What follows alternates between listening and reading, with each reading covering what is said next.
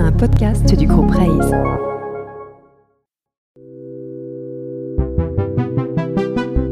Bonjour à tous. Bienvenue sur C'est quoi la réussite, le podcast de Raise Sherpa qui décrypte le concept de réussite entrepreneuriale.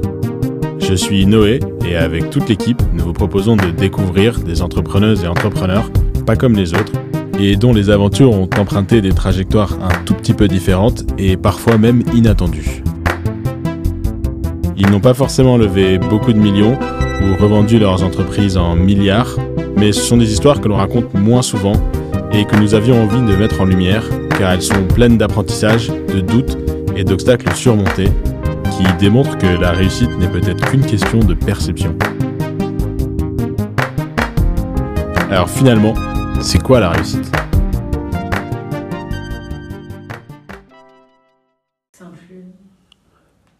Aujourd'hui, on est hyper content d'accueillir Louise Aubry.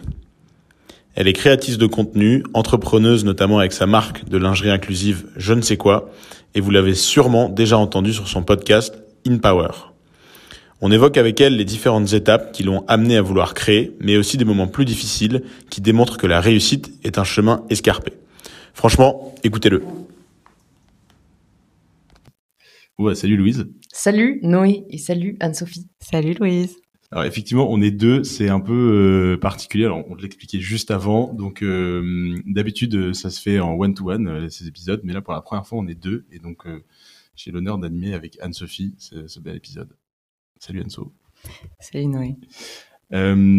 alors Louise, merci beaucoup d'être avec nous. Est-ce que tu peux démarrer par te présenter et un peu retracer ton, ton parcours jusqu'ici?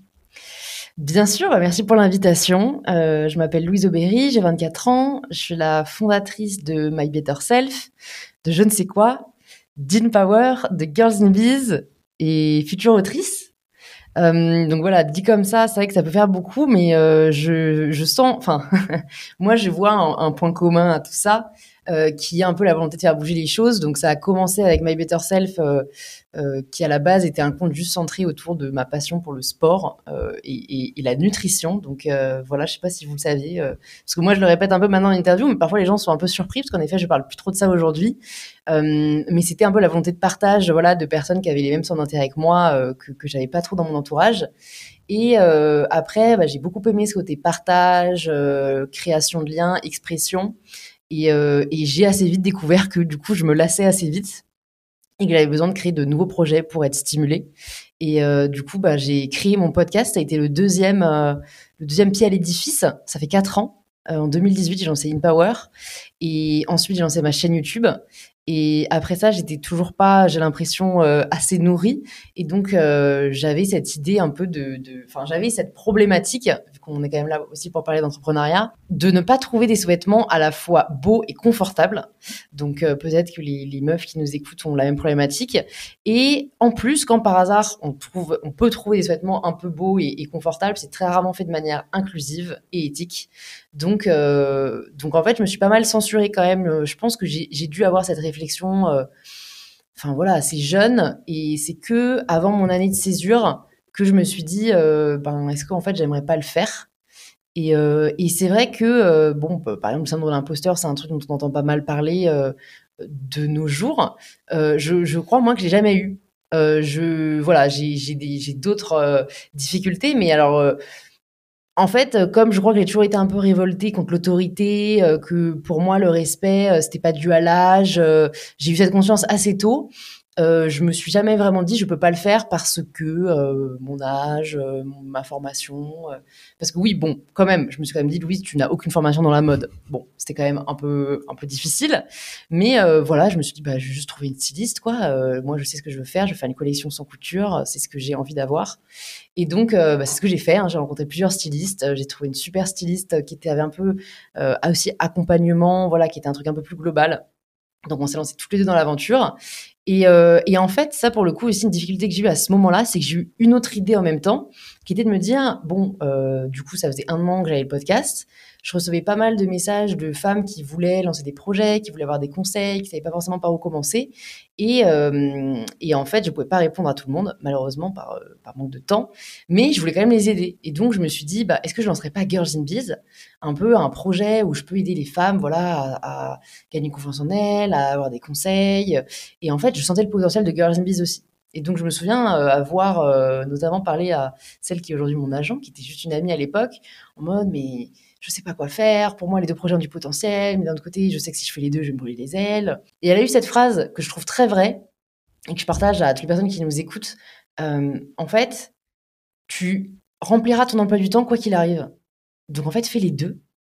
Parce qu'en fait, si tu fais que je ne sais quoi, tu, vas de façon remplir ton emploi du temps, mais tu vas t'en vouloir de pas avoir essayé Girls and Bees, donc fais Girls and Bees aussi en parallèle, peut-être start small, mais juste, euh, bah, tu, tu le casseras dans ton, ton emploi du temps, quoi. Et genre, ça m'a frappé de vérité. Parce qu'en fait, quand j'avais que Instagram, ça me prenait tout mon temps, entre guillemets, libre, parce que j'avais mes études à côté. Mais voilà, après, j'ai rajouté YouTube, j'ai rajouté le podcast, et j'ai pas vraiment un jour eu l'impression, euh... enfin si, un jour j'ai eu l'impression d'en faire trop. Mais ça a pris du temps, euh, parce que juste, en fait, je m'organisais différemment.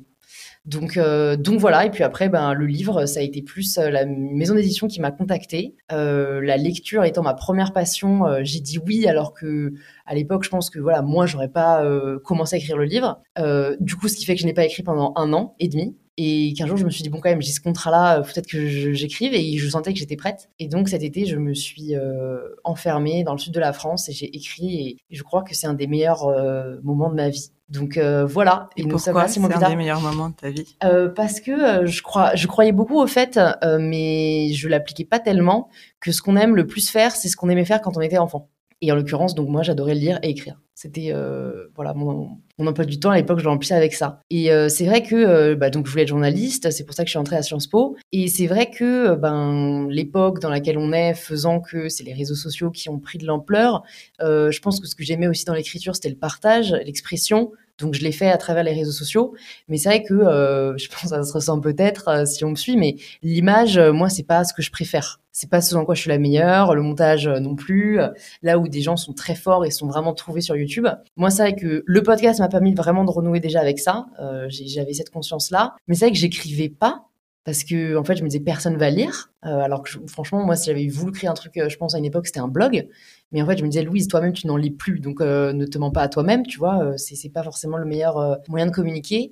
Et bah là d'écrire ce livre voilà la boucle était bouclée quoi. C'était c'était vraiment trop bien. Si on donc si on prend ouais le My Better Self qui est un, un média hein, si on l'appelle enfin je sais pas comment on peut l'appeler mais un média à 100% Instagram comment ça t'est venu le déclic sur My Better Self? Donc tu parlais de sport et de nutrition à la base mais est-ce que c'était une volonté d'entreprendre? Est-ce que c'était autre chose, une volonté de faire passer un message?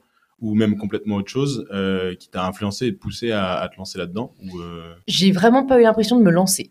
Euh, en fait, c'est que je suivais des personnes qui partageaient leur aventure de fitness un peu sur les réseaux sociaux. Et j'avais envie de connecter avec elles euh, vu que c'était majoritairement des meufs. Et, euh, et en fait du coup bah, c'est vrai que moi je pouvais interagir avec leur contenu mais c'était avec mon compte perso. Euh, donc j'avais l'impression qu'elles sentaient pas que moi aussi je partageais la même passion. J'avais un peu ce désir voilà de nouer des liens avec des personnes qui avaient les mêmes centres d'intérêt. Et du coup je me suis juste dit bah, je vais créer un compte où moi aussi je vais parler de sport de nutrition un peu des mêmes sujets. Et comme ça ben quand je commenterai leurs photos elles verront que bah, moi aussi, euh, je partage la passion, peut-être qu'elles vont me follow. Enfin, c'était pas du tout en mode, euh, allez, moi aussi, je deviens créatrice de contenu. C'était, euh, j'ai cette, j'ai ce centre d'intérêt là. Je trouve ça cool qu'on puisse trouver des gens sur les réseaux qui ont les mêmes. Donc, donc, je vais créer ce compte-là. Et le côté body positive, il est venu après, enfin, d'être un peu une ambassadrice de ce côté-là? Ouais, ouais, c'est marrant parce que j'en parlais juste avant aussi. On, on, a tendance à m'associer à ce mouvement-là. Euh, personnellement, je, je me revendique pas de ce mouvement-là. Moi, je suis plus pour la body neutrality. Ouais. Euh, pour la simple et bonne raison que même si le mouvement body positive a fait beaucoup de bien parce que ça a permis de célébrer les corps, euh, en fait, on voit toujours que des corps quand même sur nos feeds. Et je trouve qu'en en fait, on est un peu trop réduit à notre apparence physique. Alors que la body neutrality, c'est juste de dire bon bah on a un corps, on a une apparence. Est-ce qu'on peut passer à autre chose Parce que au final, on dépense beaucoup de temps et d'énergie euh, à se soucier de ça, et c'est du temps et d'énergie qu'on passe pas à s'accomplir et à faire vraiment ce qui nous nourrit, quoi, ce qui nous tient à cœur. Donc euh, après, oui, j'ai quand même à un moment un peu participé à ce mouvement euh, en partageant pas mal de photos de corps, en montrant que j'avais pris du poids, en, montrant, en me montrant naturel, etc. Euh, ça, c'est venu euh, de mon cheminement personnel. Euh, en fait, ça qui coule avec les réseaux, c'est vrai que sais qu'on peut grandir et se développer au fur et à mesure en, en, le partageant. En tout cas, ça a été ma démarche. Et donc, de voilà, cette un peu obsession du sport euh, et née la réalisation que, euh, bah, que en fait déjà j'étais un peu dans un truc punitif, que j'avais pas besoin de me restreindre pour euh, pour être en forme. Et donc en fait ça a été un peu voilà toutes ces déconstructions que j'ai commencé à partager sur les réseaux, qui est née d'abord de l'apparence physique et après sur d'autres sujets comme les injonctions faites aux femmes, etc. Mais voilà du coup c'est vrai que cette cette époque là de, de réflexion et c'est pour ça que maintenant même je me rends compte que j'ai je sais que c'est du contenu qui marche sur les réseaux mais j'ai un peu un peu plus de mal d'en parler parce que en fait pour moi une fois que c'est bon on a pris conscience euh, c'est bon. Enfin, tu vois, j'ai fait le tour du sujet entre guillemets. Euh, pour moi maintenant, euh, le corps c'est 1% de qui je suis. Euh, je vais pas tergiverser outre mesure. Euh, alors que je sais que bah, des personnes qui me suivent sont, sont pas encore là et aimeraient avoir plus de contenu par rapport à ça. Mais c'est vrai que moi, ce qui me porte maintenant plus, c'est le droit des femmes, le, le, développement personnel. voilà, on pourra en reparler. Mais mais donc en fait, à cette époque, en effet, j'étais dans cette déconstruction là. je me rendais compte du piège dans lequel j'étais tombée, qui sont un peu en fait des troubles alimentaires. et du coup, je partageais à ma communauté euh, ce qui m'aidait. Et, euh, et, ce qui est marrant, c'est que je pouvais partager des trucs euh, auxquels moi-même, j'étais pas encore 100% convaincue. Mais le fait de le dire, de voir que ça parlait aux gens et que ça leur faisait du bien, en fait, j'ai un peu fait ma propre mmh. thérapie. fake it until you make it, quoi. Mmh. C'était, c'était un peu ça. Mais à partir de quand tu as senti que tu avais une communauté? Et, et, sur enfin quel sujet ça rejoignait par rapport à, à, ce que tu mettais en avant? Je crois, enfin, j'ai jamais, je sais pas si un jour je me suis dit, waouh, là, t'as une communauté. Mmh. Euh, en fait, quand j'ai eu, euh, tu vois, 1000, 2000 abonnés, déjà là, tu te disais, ah, enfin, trop cool, il y a des gens qui, du coup, euh, aiment ce que je partage. Euh, tu vois, à l'époque, tu te dis, waouh, quand j'aurai 10K, ce sera incroyable. Et puis quand t'as 10K, tu te dis, enfin, en tout cas, moi, dans mon cas, voilà, c'est toujours plus, quoi. Mmh. Ah, putain, 100K, ouf.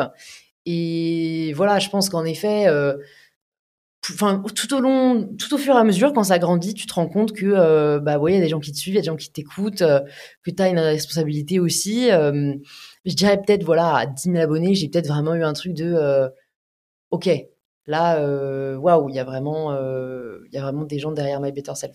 Il y a un truc qui se passe quoi. Ouais ouais voilà c'est peut-être là où je me suis dit c'est peut-être pas juste maintenant je partage mes centres d'intérêt après tu as plus la vision entrepreneuriale de la chose je sais pas je pense que j'avais 50 000 abonnés quand je suis partie à Berkeley à faire mon programme entrepreneurial. Euh, je pense que c'est un peu là où je me suis dit, euh, bah, je vais peut-être pas être journaliste en fait, je vais peut-être pas rejoindre une rédaction, je vais peut-être euh, monter mes projets. Euh, je voulais pas forcément être créatrice de contenu, mais je voyais que la création de contenu pouvait me permettre de créer des projets euh, entrepreneuriaux. Et j'avais monté une émission à Sciences Po en deuxième année qui s'appelait Sciences Po Valais. Euh, qui, qui, partait un peu du postulat que voilà, je voulais montrer que on n'allait pas forcément faire la politique en sortant de Sciences Po et qu'il y avait des entrepreneurs. Et donc, j'avais interviewé pas mal d'entrepreneurs. Euh, c'était cool. C'était un peu les prémices du podcast. Quoi. C'était un moyen pour moi de rencontrer des gens un peu inspirants, euh, de me nourrir d'eux. Euh. Voilà, c'était un peu les prémices de l'entrepreneuriat. Et, qu'est-ce qui a fait que cette communauté a continué à grandir? C'est parce que tu, tu, parlais de sujets vrais, difficiles. selon toi, c'est pour un autre sujet C'est euh, je, pense que il euh, y a pas mal de facteurs. Il y a la récurrence, enfin il y a la régularité, il y a l'écoute, il y a le partage. Euh, voilà, moi ça me, enfin ça me donnait vraiment à cœur, donc je pense que ça se ressent. Je partageais des messages qui me tenaient à cœur. Moi voilà, quand des personnes ont pu me demander c'est quoi tes conseils pour percer sur les réseaux, j'ai toujours dit apporter de la valeur ajoutée. À partir du moment où tu apportes de la valeur ajoutée, pour moi, il y a des gens qui vont te suivre en fait on s'en fout combien ce sera, mais si tu apportes quelque chose, eh bien, euh, ça résonnera euh, auprès de gens, quoi. Euh, et, et, force est de constater que je connais peu de gens qui apportent vraiment de la valeur et qui, restent au point mort, quoi. c'est plus, en effet, quand c'est que de la surface ou que du mmh. divertissement, à un moment, ça peut peut-être s'épuiser. Mais je pense que quand tu apportes de la valeur, que tu es sincère, et, et, voilà, moi, j'essaie d'être vraiment la plus authentique possible bah, ça, ça parle, quoi, ça touche des gens.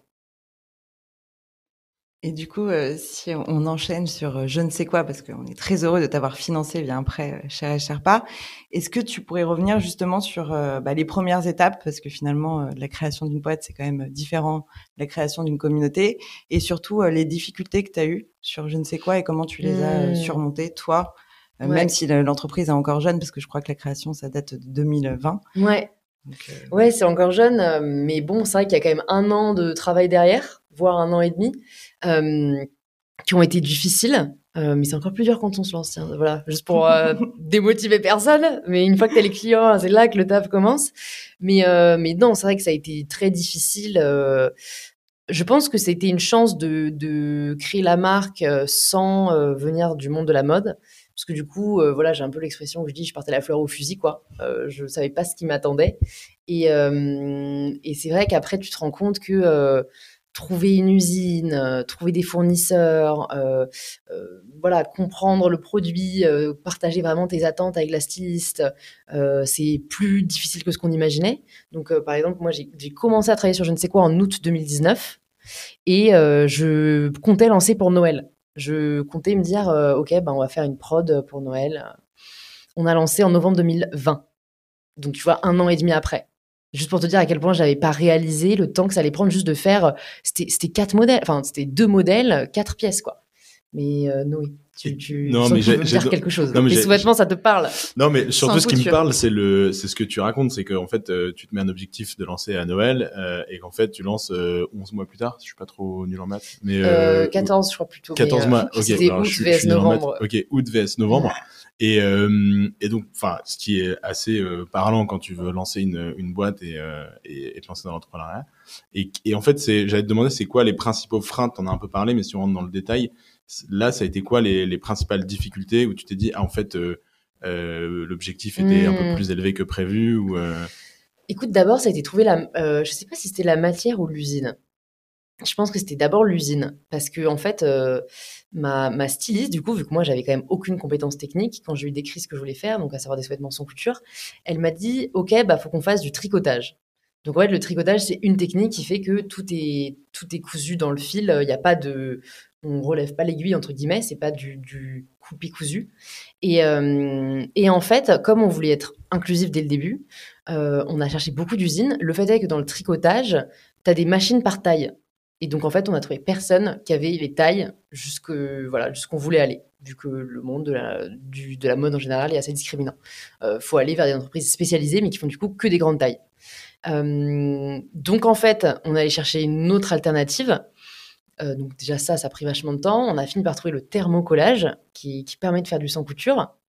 Et, euh, et bien de là, c'était ensuite euh, trouver la matière. Donc, quand tu veux faire de manière éthique, en fait, c'est déjà beaucoup plus compliqué. En fait, c'est vrai que si tu veux faire un proto assez rapidement en Chine, tu peux le sortir, mais, euh, voilà, trouver la matière qui est respectueuse de la planète, l'usine qui l'est aussi, euh, euh, rester dans des prix qui restent accessibles, ça a été ça, je pense aussi, qui a été très difficile. On a trouvé une super matière qui s'appelle l'Evo, qui est un biopolymère, donc euh, qui est encore mieux que ce qu'on peut entendre à partir de fils recyclés. Ben, c'est sympa, mais il faut savoir que même si nous, on, a fait aussi une collection de maillots de bain en fil recyclé, euh, c'était un peu par dépit aussi parce qu'on n'a pas trouvé de biopolymère, parce que dans le recyclé, pour recycler, il faut forcément utiliser 50% de fil neuf. En fait, sinon euh, le fil est trop usé.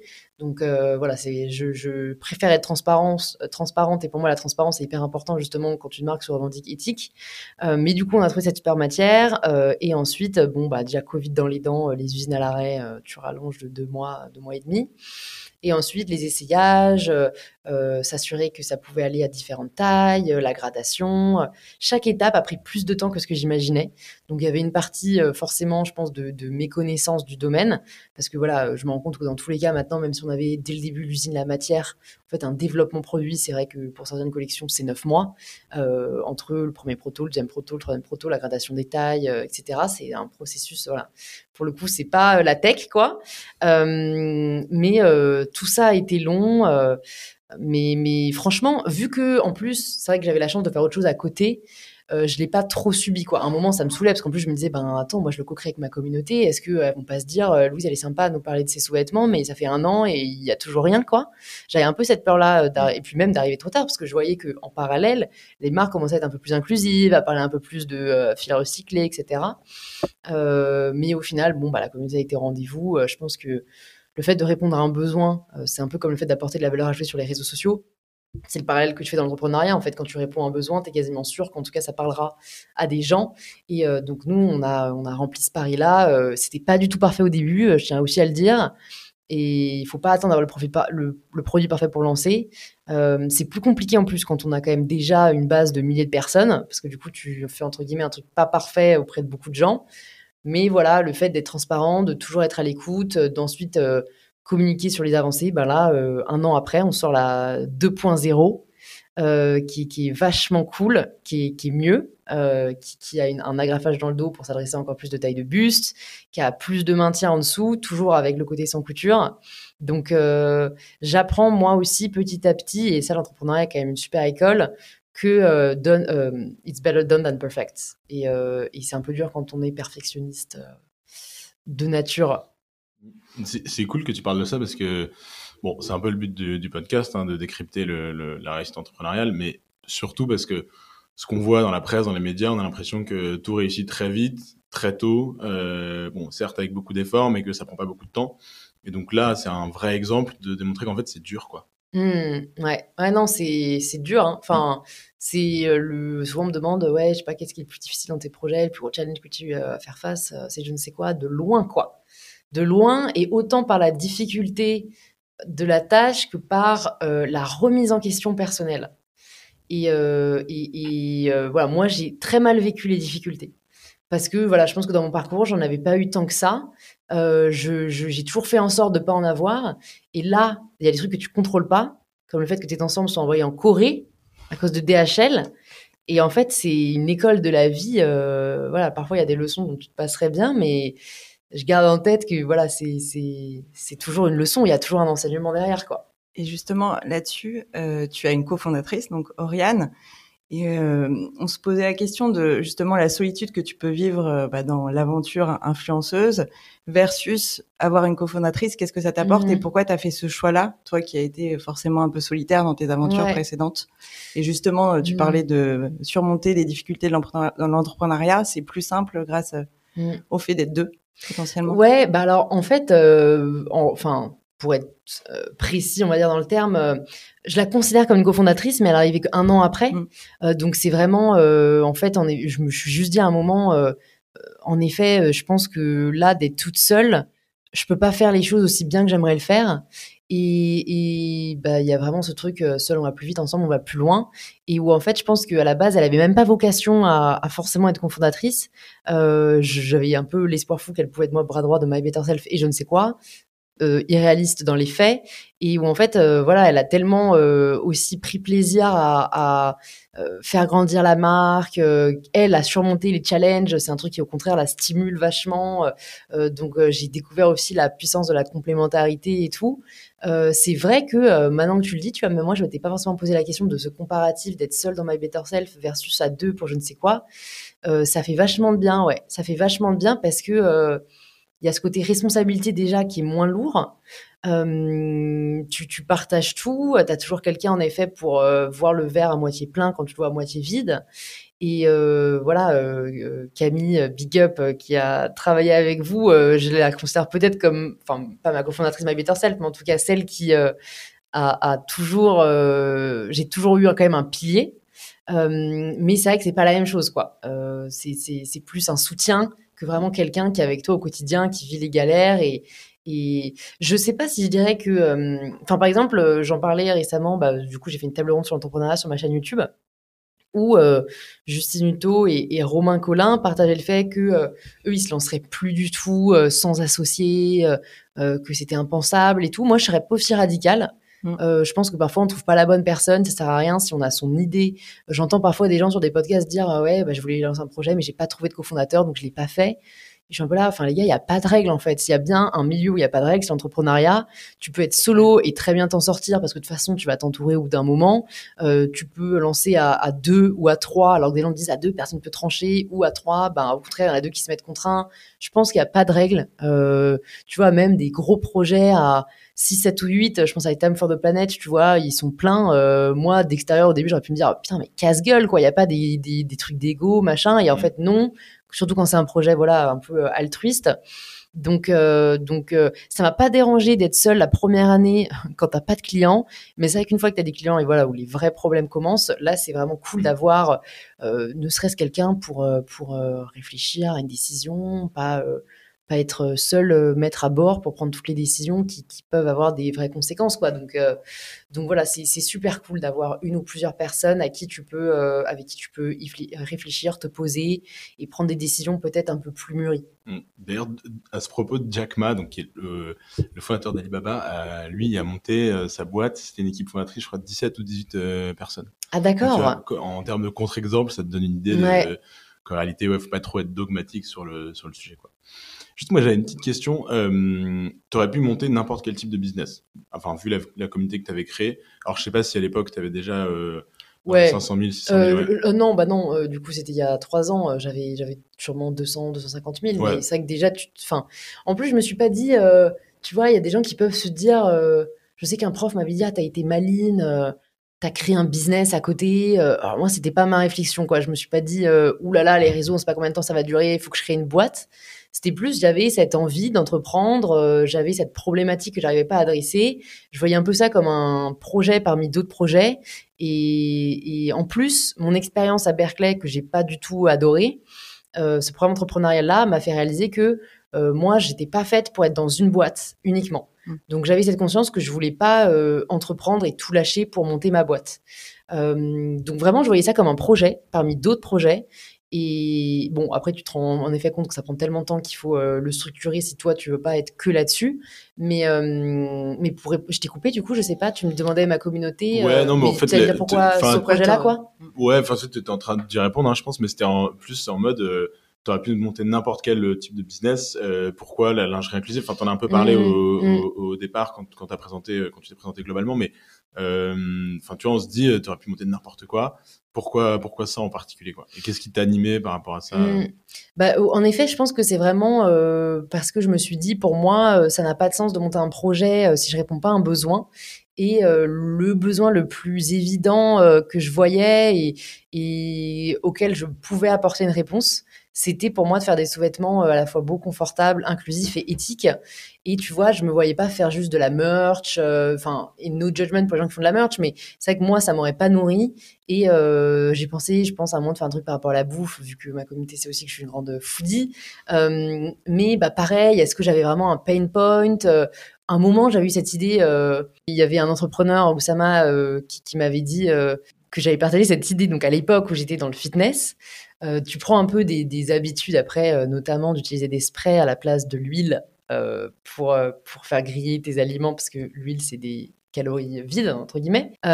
et en fait, du coup, il y avait ces sprays zéro calorie qui existaient partout aux États-Unis qui, je maintiens, reste quand même une bonne invention, quoi. Euh, même ne serait-ce que pour la qualité d'huile d'olive. Enfin, ça fait un peu chier. Moi, à chaque fois, d'utiliser mon, mon super bouchon d'huile d'olive extra bio pour faire euh, griller un œuf, tu mm. vois. Euh, mais il faut pas que ça adhère. Et du coup, bah, t'as ces sprays qui sont un peu des, des réplicas de, de l'huile. En fait, limite, moi, maintenant, c'est même plus pour les calories, mais c'est juste que je trouve ça pratique et voilà, pourquoi utiliser un très bon produit. Et ça n'existe pas en France, quoi. Enfin, il faut le commander sur Internet. Et je me dis, putain, le jour où quelqu'un lance, et je maintiens que c'est une super idée, hein, le jour où quelqu'un lance ces, ces PAM spray euh, qui, qui, voilà, spray de l'huile ou un, un substitut de l'huile, mmh. euh, il fait fortune. Et en fait, du coup, après, je me suis rapidement rendu compte que moi, je j'allais pas entreprendre pour l'argent. Euh, il y a des gens comme ça, juste le fait d'avoir une bonne idée, ça les porte de ouf. Ils veulent porter cette idée hyper loin et, et ils se réveillent le matin, tu vois. On en parlait un peu avant, grâce à ça.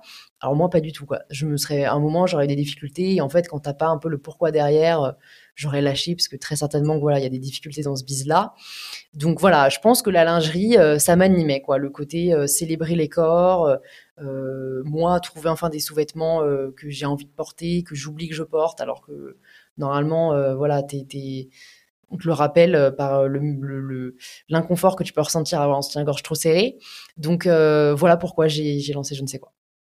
Et du coup, ça fait une super transition, parce qu'on en parlait tout à l'heure, sur ton mantra 2022, que moi j'adore et, et, que je pense suivre, qui est du coup nourrir mon âme et non mon ego. Mmh Justement, comment ça, ça se matérialise, toi, euh, au quotidien pour mmh. quelqu'un aussi qui vit euh, bah, forcément la pression des chiffres, euh, du nombre de followers, du nombre de posts, du nombre de ventes, du nombre de je ne sais quoi.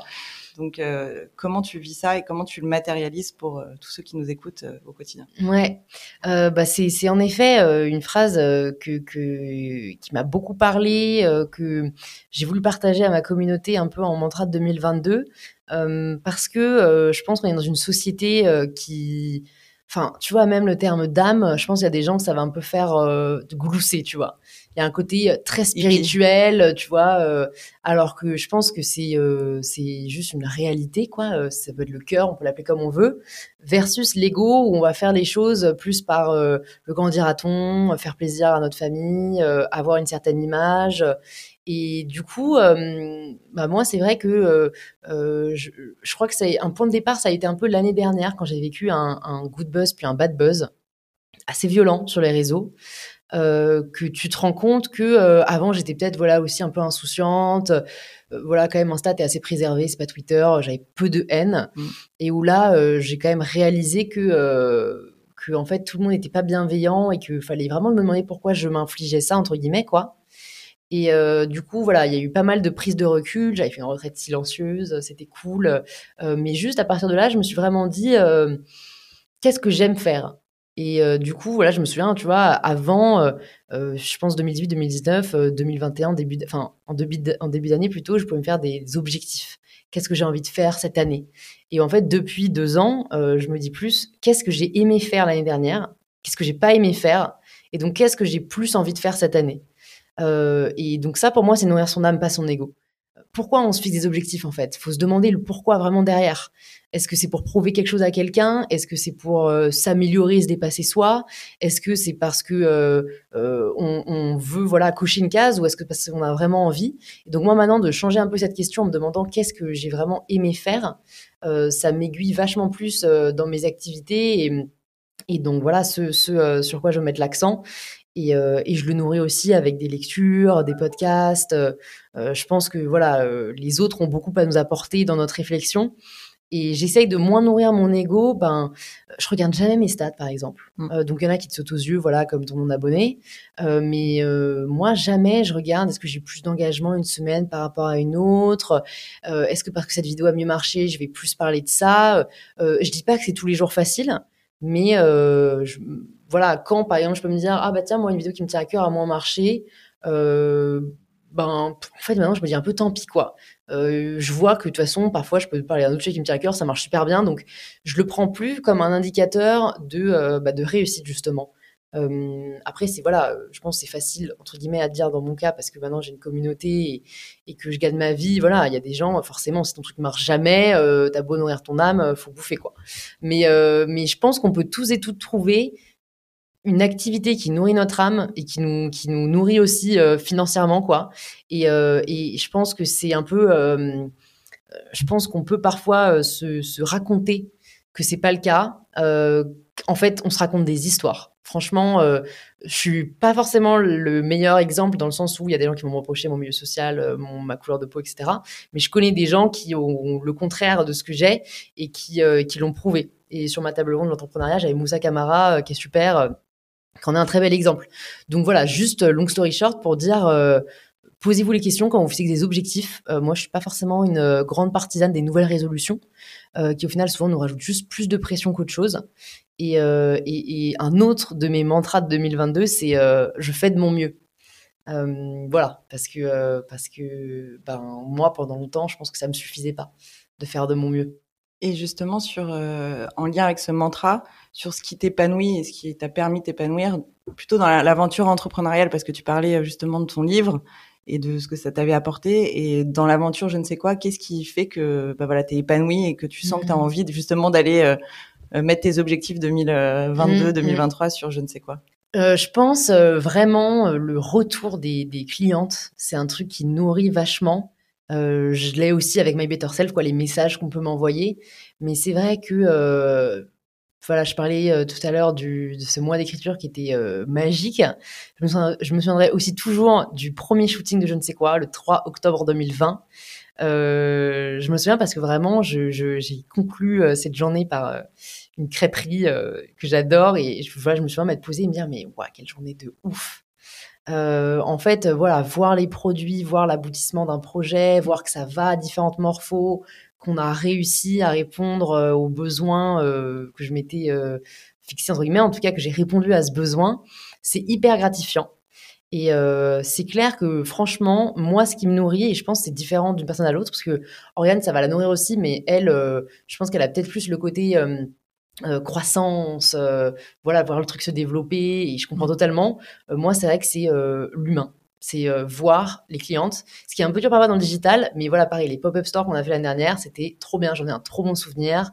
Euh, les six, euh, elles, elles, essayaient les maillots dans les cabines ensemble. On voyait que finalement, elles se connaissaient pas. Puis là, elles, elles, se, se up entre elles. Elles se regardent dans le miroir. Elles se disent, oh, putain, il va trop bien. Non, mais meuf, t'es canon. Euh, des meufs qui disaient, ah, non, mais j'ose peut-être pas le décolleter quand même.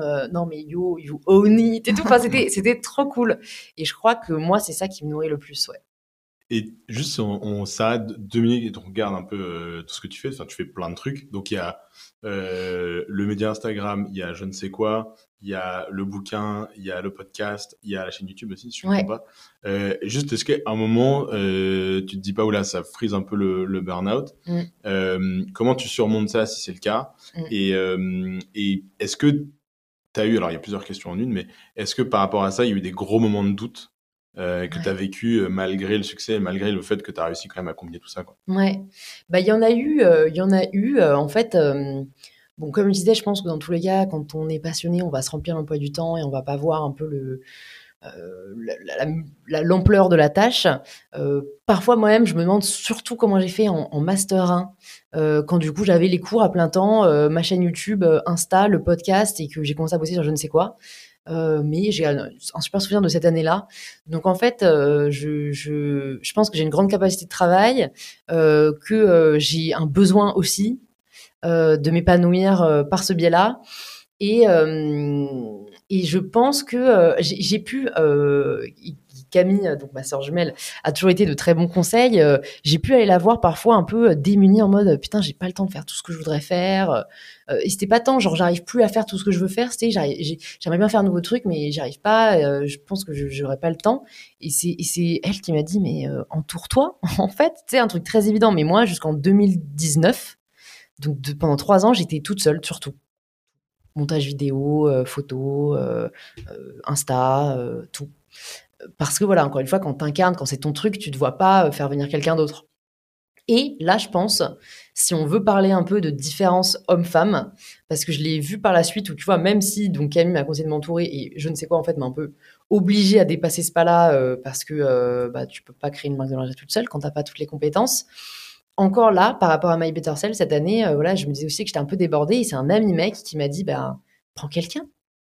Et tu vois, je sais pas si c'est un côté un peu économe, pour le dire gentiment, que mes parents m'ont transmis, euh, où je, je, tu vois, j'ai l'impression que j'aurais pas assez d'argent pour embaucher, alors que si, euh, ou si c'était un truc un peu, euh, j'aime, enfin j'aime pas ce terme, si parce que je le déconstruis dans mon livre, mais d'héritage féminin, euh, où en fait lui, donc ce pote mec qui est sur les réseaux, en fait très rapidement, il, il, a fait une annonce, genre chercheur un stagiaire pour m'aider, il avait ce truc un peu de croissance, de développement, de machin, alors que moi j'étais là tu vois, à juste euh, faire un pas après l'autre, euh, pas du tout me projeter dans la croissance, dans le côté go big, tu vois, où en fait, euh, non, j'ai jamais eu l'ambition d'avoir un million d'abonnés, euh, et c'est pas grave, d'ailleurs, je l'ai toujours pas, mais c'est vrai qu'à un moment, je me suis juste dit, euh, bah oui, en fait, tu peux recruter, tu peux être un peu chef d'entreprise, tu peux... ou avant, ça me faisait vachement peur, quoi. Il y avait un côté je voulais être euh, voilà seule maîtresse à bord. Euh, il y a un côté rassurant à tout maîtriser, mais c'est vrai que si on veut grandir, il faut savoir s'entourer. Et je, pense quand même que à l'heure actuelle, j'ai pas, euh, moi, je me reconnais pas dans le schéma de voilà avoir 15 personnes sous mes ordres, enfin 15. Ce serait le max, quoi. Je préfère être très indépendante et travailler avec des gens sur des sujets spécifiques. Mais voilà, il y a peu de gens comme Oriane qui sont vraiment là à fond euh, et, et, je préfère ne pas être trop attachée en fait à des gens. Donc j'ai vraiment juste mon agent et Oriane euh, parce que ça me laisse une liberté.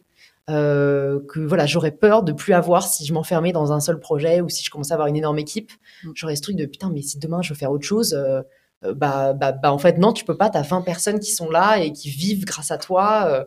Euh, voilà, j'ai oublié la question de départ. je crois que tu as répondu. Ouais, puis on, parlait des doutes, des peurs aussi. Ouais. Mais voilà, du burn-out, j'ai pas répondu. Bah écoute, ça, je pense que moi, je suis, je suis, assez dépendante de euh, mon état intérieur euh, sur l'extérieur. Donc, quand tout va bien dans ma vie, euh, généralement, tous mes projets, ça va bien aussi. Et donc, je pense c'est juste apprendre à se dire, bah voilà, c'est OK parfois si t'es un peu moins sur tes projets, si t'es plus sur ta vie perso. Et, et ça, c'est vrai que c'est un peu dur quand on est créateur de contenu parce que la vie pro et la vie perso sont, sont assez mélangées, quoi. Et mais d'ailleurs par rapport à ça, il n'y a pas une pression un peu. Euh, enfin, tu, tu, disais que tu as essayé de t'en détacher un petit peu au fur et à mesure, mais il n'y a pas un moment où il y a une forme de pression, des chiffres, des vues, des tu vois où, euh, bah, là tu parles de, de, vie pro vie perso et de, de l'équilibre. Euh, ça, ça doit être compliqué à gérer quand même. Moi, ce que je trouve compliqué à gérer, c'est la charge mentale, euh, parce que en effet, sur les réseaux, c'est du tous les jours, tous les jours de l'année enfin, en tout cas, et ça, Camille me l'a aussi dit, elle me dit, bah, c'est toi qui, te raconte ça, quoi. Bon, t'as une réalité derrière. En effet, si tu veux continuer à exister, euh, c'est sûr que tu peux pas trop permettre de faire des breaks. Mais c'est vrai que ça, je pense que c'est juste mon côté perfectionniste euh, à mort, euh, où jusqu'à, je crois, il y a, il y a quatre mois où je suis partie faire une retraite un peu méditation yoga, je n'avais pas posté pendant, je n'avais jamais pas posté de story, je pense, pendant 48 heures. Euh, et j'avais pas pas posté pendant 48 heures non plus quoi. Ah le maximum que je prenais euh, c'était deux jours et, et à chaque enfin tu vois au début vraiment la première année c'était tous les jours pendant tout un an. Après, ça a été peut-être, euh, oh là là, je me suis dit à un moment, bah, peut-être ce soir, je peux pas poster. Et c'est vrai que t'en viens à des extrêmes un peu, un peu sad. Hein. Euh, je me souviens de plusieurs soirées où, parce qu'il était 20h30, je suis allée au chiottes euh, sans rien dire, tu vois, pour poster, pour répondre aux commentaires. mais parce qu'en fait, pour moi, ça pouvait pas être autrement. Mmh. Je, je l'ai pas tellement subi, mais, mais à un moment, je me dis quand même, c'est pas sain, quoi. donc, donc voilà, là, je suis toujours pas, je pense, à l'aise 100% avec, avec l'idée de me dire de couper 48 heures, j'aurais en fait un fear of missing out qui serait plus grand que euh, le bienfait que pourrait m'apporter le fait de couper. Mais je travaille dessus parce que j'aimerais bien arriver à me dire, euh, en fait, tu peux partir une semaine en vacances et tu coupes. Et parfois, j'envie en effet les gens qui ont un job entre guillemets normal, quand ils vont en vacances, bah, ils laissent le, tel pro et leur dit, euh, moi, j'ai jamais ça. Et même quand je le fais, j'ai la charge mentale de putain, je suis pas en train de poster, qu'est-ce qui se passe et ça, euh, voilà, ça, je pense, c'est un truc qu'on peut pas le choisir. C'est un travail sur soi à faire. Euh, je pense qu'un jour, j'arriverai à me dire, euh, bah, je pars en vacances et bisous les gars, quoi. Et justement, tu parles de, charge mentale. Donc, t'as pas encore d'enfant. Attention quand, ça... Attention quand ça va arriver, je te préviens. on n'a pas trop parlé des sujets féministes quand même que tu portes, justement au-delà du corps de tous ces sujets. comment, en tant que femme, je vais m'affranchir de toutes ces injonctions patriarcales, etc qui sont quand même des sujets de quasiment tous tes posts aussi euh, sur les réseaux sociaux. Et, euh, et, du coup, euh, la question c'était justement sur l'entrepreneuriat. toi, comment tu vis le fait d'être une femme dans l'entrepreneuriat, qui est un milieu encore très masculin? Et, est-ce que tu as des conseils là-dessus aussi? En tant que toi, femme libre, Louise Aubéry, qui a monté ta boîte hmm. Bah, franchement, mon conseil numéro un, c'est de déconstruire. Parce que je pense que c'est très difficile aujourd'hui, parce qu'on entend on, dit aux meufs, genre, vous pouvez être entrepreneur, euh, entrepreneuse, euh, on voit des gens qui arrivent, mais euh, voilà, peut-être des personnes qui nous écoutent qui ne se projettent toujours pas. Mm. Et il ne faut pas sous-estimer le poids des croyances et des constructions sociales avec lesquelles on a grandi. Et moi, je sais qu'il y a, il y a cinq ans, j'étais pas la même personne qu'aujourd'hui. Vraiment. Et c'est grâce à la déconstruction vraiment, euh, donc ça, ça va prendre plusieurs formes. J'ai essayé de le résumer un peu dans mon livre, mais moi ça a été différentes lectures, ça a été d'écouter des podcasts. Euh, je crois beaucoup, et j'en parle tout, en, tout un chapitre dans mon livre euh, au rôle modèle, parce qu'en fait c'est vrai que c'est très dur de, de te projeter quand tu t'identifies pas.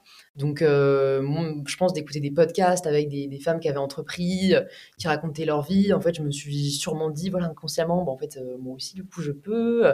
Puis après, de rencontrer des gens, de lire des livres qui en parlent, euh, que ce soit des biographies ou que ce soit des livres plus, plus de réflexion. Voilà, je conseille souvent les livres de Mona Chollet, euh, mais moi, ça m'a beaucoup aidé. Donc, je pense voilà, la déconstruction, c'est une grande partie du travail.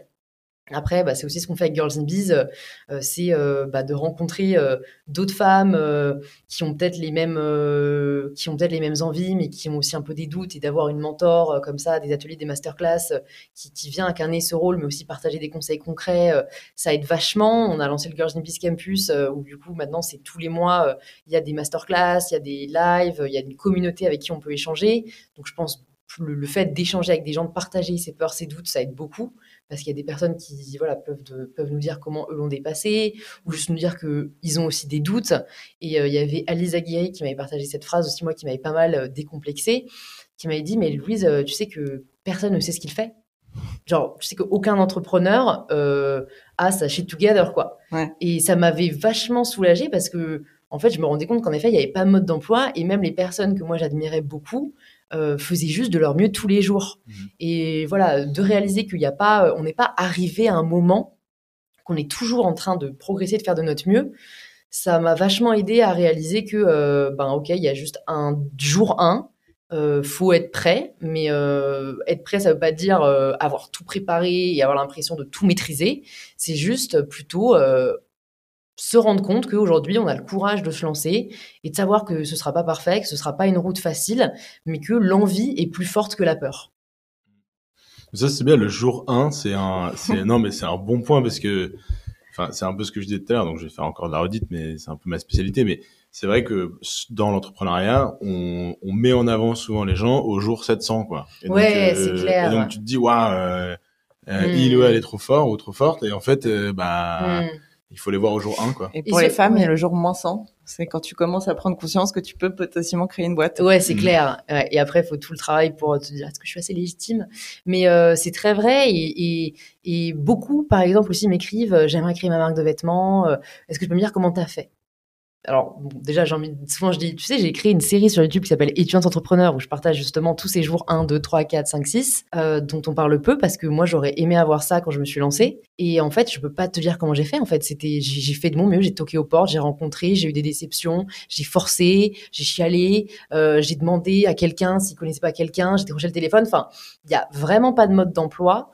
Et, euh, et c'est vrai que euh, c'est accepter voilà que ça va être une construction au fur et à mesure, qu'on n'aura pas toutes les réponses, mais par contre, ce qui peut aider, c'est de peut-être voir ce jour 700 et se dire, ok, du coup, c'était quoi le jour 500 Et du coup, si je veux atteindre le jour 500, c'était quoi le jour 300 Mhm. Et du coup, si je veux atteindre le jour 300, c'est quoi le jour 100 et donc le jour 1 Et euh, c'est un peu comme ça que j'ai fait pour je ne sais quoi. C'est, ok, bah, il me faut une usine. Bon, bah, allez, on va appeler plein d'usines, on va se prendre plein de bâches. Ok, bah, on va aller sur les salons.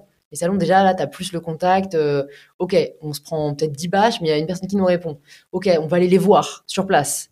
Euh, et voilà, en fait, c'est comme ça. C'est post-mortem, je crois qu'on appelle ça un peu. Et euh, tu te demandes, c'est quoi ta plus grande peur? Je pense que ma plus grande peur, c'est de de pas être épanouie. Un jour, faire un truc et me dire là, je suis pas au bon endroit. J'ai un peu, euh, voilà, euh, c'est un peu un faux mot incessant, hein, et c'est un truc sur lequel je dois travailler, mais euh, je, là, je suis épanouie, mais j'aurais peur un jour, voilà, de me dire, je suis en train de passer à côté d'un truc. Donc, j'essaie, voilà, toujours encore une fois de me sonder et de me dire, est-ce que là, je suis épanouie? Est-ce que il y a un truc que je veux faire, un truc que je veux plus faire? J'ai du mal avec le plus faire. J'ai l'impression que parce que j'ai fait un truc, je dois continuer à le faire. Donc, donc je dirais que c'est c'est ça pour l'instant, ouais, ma plus grande peur. Sans citer la mort de mes proches, tout ça, voilà, pour pas qu'on me prenne pour quelqu'un sans cœur, mais voilà, plus dans le registre entrepreneurial. Bien euh, sûr. Euh, et avant qu'on passe aux questions de fin, euh, parce qu'on arrive tout doucement vers la fin, euh, moi j'ai une question juste que j'ai notée depuis tout à l'heure qui me, qui me turlupine. Il est devenu quoi ce paquet envoyé en Corée? Bah écoute, il a été rapatrié euh, après de nombreux, euh, voilà, pour le coup, euh, pleurs et acceptations. C'est, tu vois, comme quoi, ça nous a appris aussi qu'il fallait pas parfois aller trop vite et vouloir, enfin que le mieux peut être l'ennemi du bien, parce que on avait, tel- on était tellement impatients de recevoir les ensembles, parce que la précommande avait pris du temps, qu'on a demandé à notre usine de faire un DHL Express. Et autant vous dire que les DHL Express ne sont pas fiables. Et qu'on aurait dû euh, voilà faire la navette tranquillou euh, La que pub pour recevait DHL. normalement notre usine, tu vois. Désolé DHL, mais les gars, vous m'avez fait du temps. Après, bon, ils ont été sympas. euh, après, une fois que c'était revenu en France, ils, ils ont accéléré le process, mais euh, mais ouais, ils sont revenus, euh, ils sont revenus, mais c'était c'était dur. J'ai pas fait le deuil moi de cette de cette étape. Folle histoire. Non, mais justement, euh, là, on approche de la fin. Et euh, pour rebondir sur ce que tu disais tout à l'heure et ta peur, qu'est-ce qu'on peut te souhaiter, toi, euh, là, bah, pour les prochaines, prochains mois, prochaines années? C'est quoi tes projets? Donc, la sortie de ton livre, on n'a même pas dit le titre. Donc voilà, si tu veux en parler.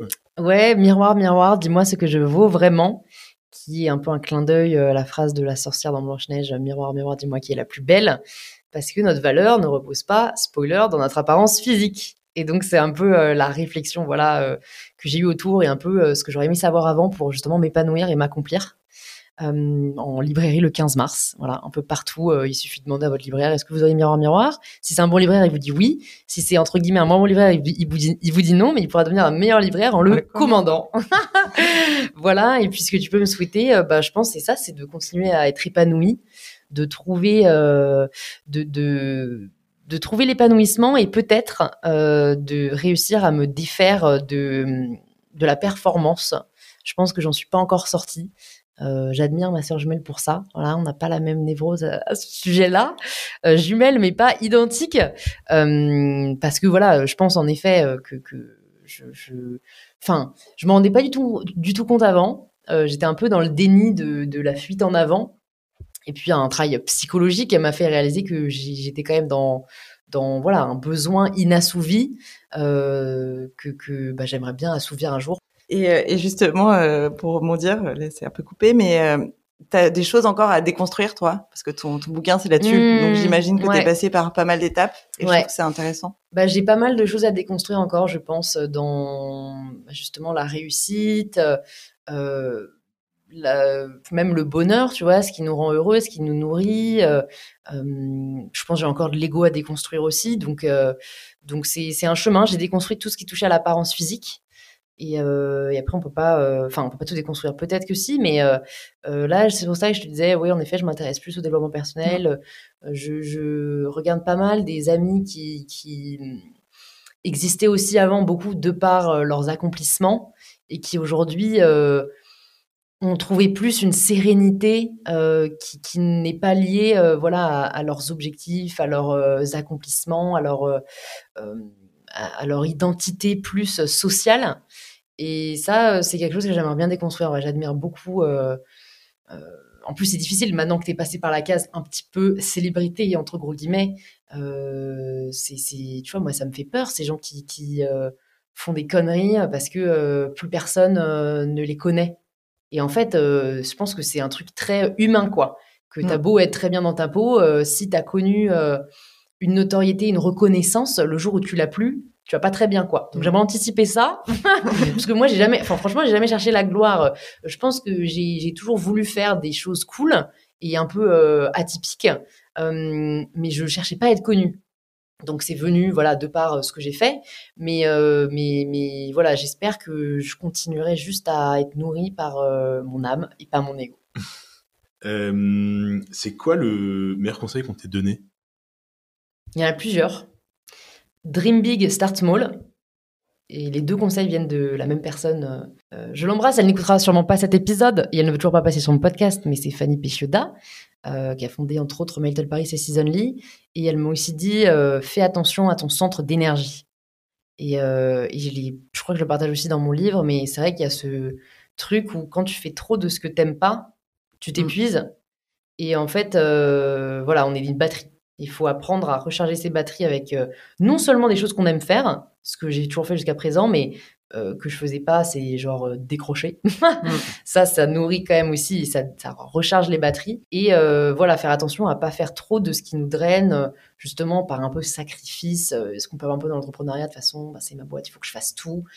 Au début, on y arrive parce qu'on parce qu'on est tellement rempli par le développement du projet que ça suffit. Mais en fait, moi, je me suis assez rapidement rendu compte que bah, pour je ne sais quoi, par exemple, ça me suffisait pas. Euh, juste avoir euh, le côté ça se développe, ça m'a suffi la première année de faire tout, décrocher le téléphone, aller contacter les usines, aller les voir sur place. Alors aujourd'hui, par exemple, je pense que je pourrais plus le faire. C'est au début, voilà, tu es tellement porté par le projet, par euh, la volonté de donner vie à ton idée que voilà. Mais en tout cas, moi, j'ai remarqué que mon centre d'énergie, il est plus dans euh, euh, la création, le contact, l'humain. Et donc voilà, il faut juste entourer de personnes qui, elles, sont portées par le développement, le terrain, l'opérationnel, savoir identifier ça. Et, voilà, vraiment, je pense de continuer à, à être dans ce qui nous nourrit, ce qui nous donne de l'énergie, savoir reconnaître quand on l'est plus et euh, prendre soin de soi globalement. Et hum, bah, finalement, euh, pour toi, Louise, c'est quoi la réussite? J'adore, c'est un peu genre, moi, ma question signature, c'est c'est quoi pour vous prendre le pouvoir de. Enfin, je dis vous, non, je toi tout le monde. C'est quoi pour toi prendre le pouvoir de sa vie? Et vous, c'est c'est quoi pour toi la réussite? Alors, la réussite pour moi, euh... je, je, y a, je vais dire un truc voilà, y a, pour moi, il y a deux niveaux. Il y a le premier niveau, je dirais que c'est atteindre ce qu'on voulait atteindre. Pour moi, la définition la plus objective de la réussite, mm. c'est ça. Euh, mais donc c'est vraiment de savoir se dire, euh, c'est pas de repousser à chaque fois. Euh, en fait non, c'est pas 100, je sais pas 100 clients. En fait c'est 100 000. C'est pas repousser toujours. Non, c'est on peut avoir réussi euh, et ça veut pas dire qu'on arrête ce qu'on fait ou qu'on est arrivé, ça veut juste reconnaître nos accomplissements. Euh, voilà, moi bah, je peux le dire, je le dis jamais, mais j'ai réussi à créer une marque de sous-vêtements et c'est trop cool. Euh, après, franchement, même si c'est hyper niais, je le dis quand même, je pense que pour moi, en tout cas, je pourrais avoir dit que j'ai vraiment réussi quand je serais heureuse. Et je pense qu'être heureux, c'est voilà, vraiment savoir se satisfaire de ce qu'on a et de pouvoir se dire là, je suis vraiment, euh, je, je, suis satisfaite de ce que j'ai. Peut-être que voilà, on a quand même des ambitions, des projets et tout, mais on est vraiment 100% satisfait de ce qu'on a et je suis pas encore. c'est une belle réponse. Alors c'est ça qu'on doit te souhaiter. Voilà, peut-être. D'être heureuse, tout simplement. Ouais.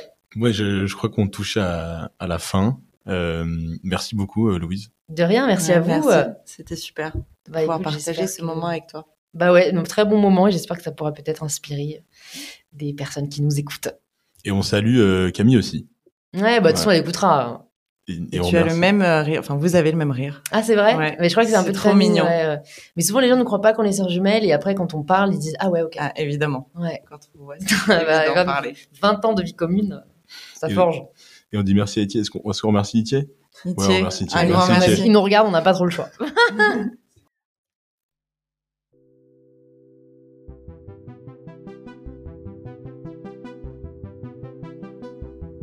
Et oui, malheureusement, c'est déjà fini. Alors si vous avez euh, aimé cet épisode, n'hésitez pas à liker euh, ou à commenter. Et vous pouvez toujours nous envoyer vos remarques sur fdd.raise.co. On est preneur de tous vos avis. À bientôt!